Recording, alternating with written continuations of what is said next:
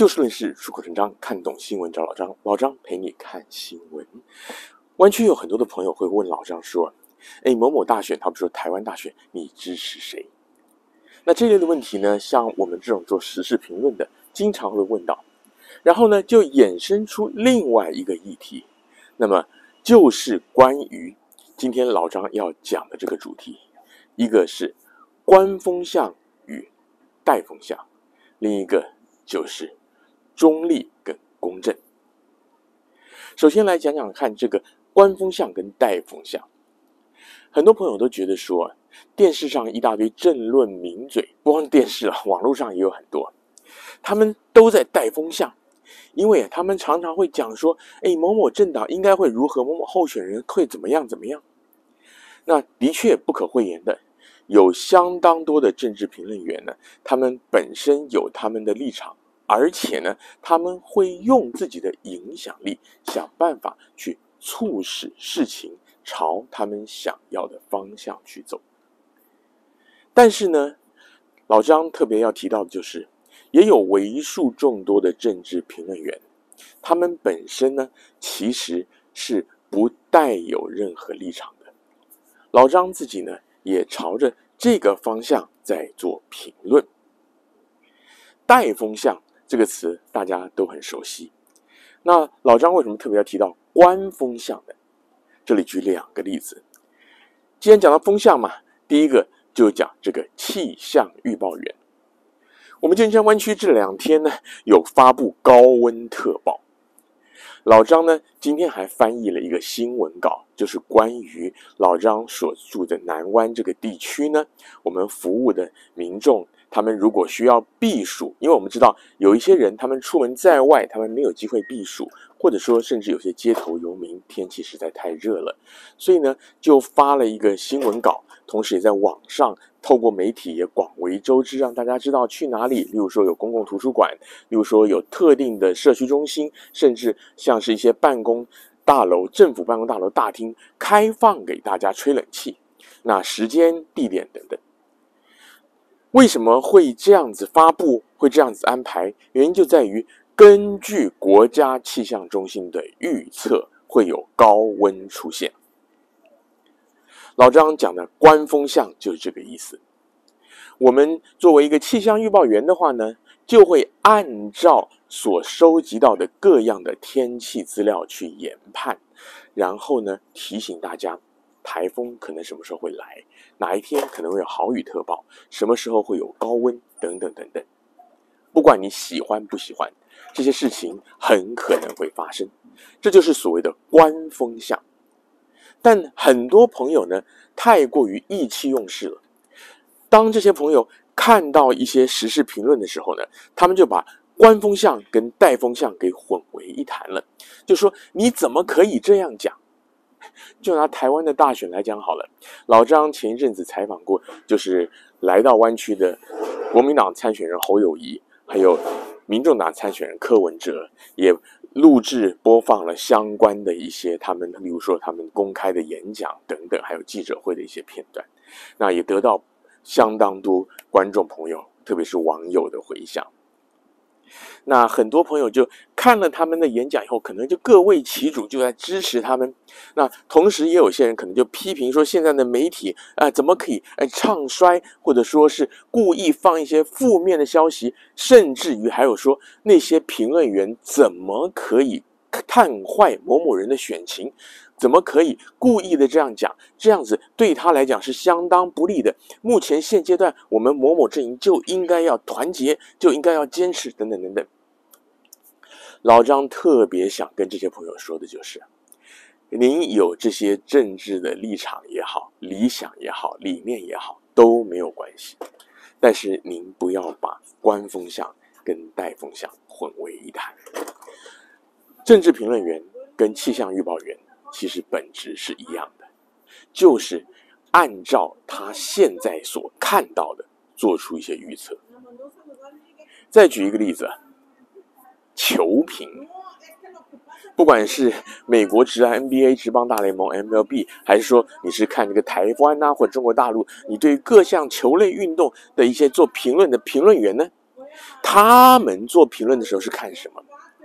他们要预测这一个球季某一个球队的表现的时候，他们可能会看的是这整个球团他过去的运作，甚至财务状况，老板他现在可能走怎么样路线，这个就可以推测出这个球队今年的选秀，他可能会花多少钱去挖掘新秀，争取新人，他会花多少钱去跟现有的球星续约，就影响到整个阵容，乃至于总教练可能会以怎么样的阵容来调兵。遣将，然后每一个球员他们的身心状况，还有这整个他们这个区域相关的球队的实力，这种种种种才可以做出最后的研判。那小到各场比赛呢，也是要看这个伤兵如何，然后之前他们对阵的战术、战机等等。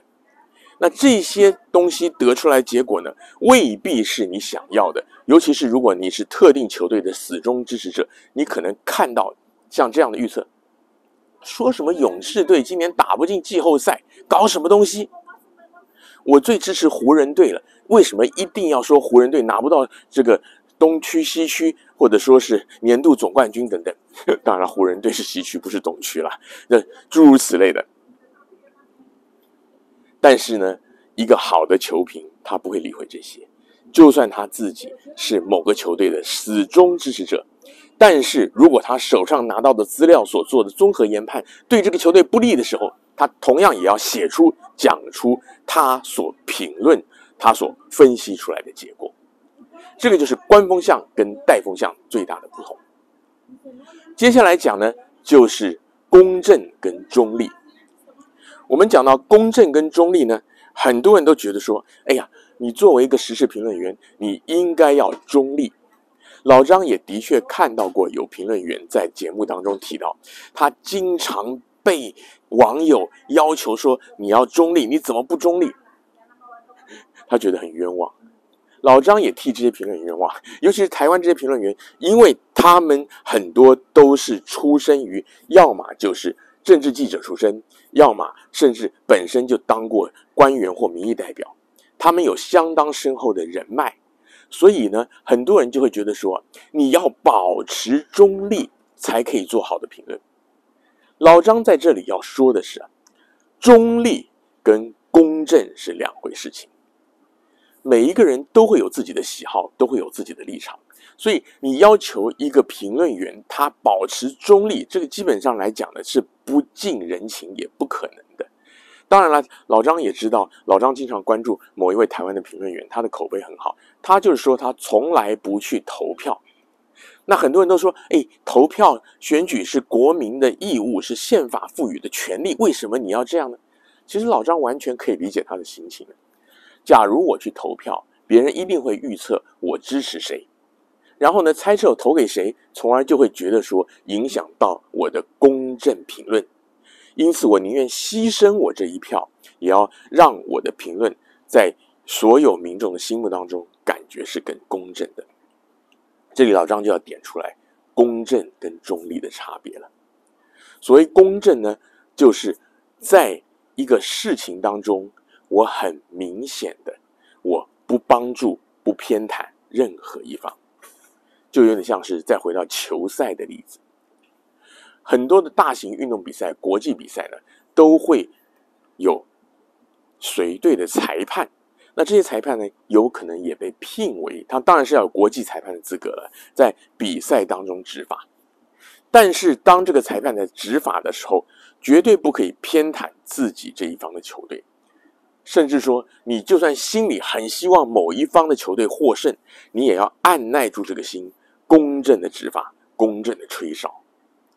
同样的道理呢，这种公正不偏不倚的专业的态度，才是影响到政治评论的关键，而不是说一个人在所谓的中立的立场。我们常常讲中立，讲说瑞士是永久中立国。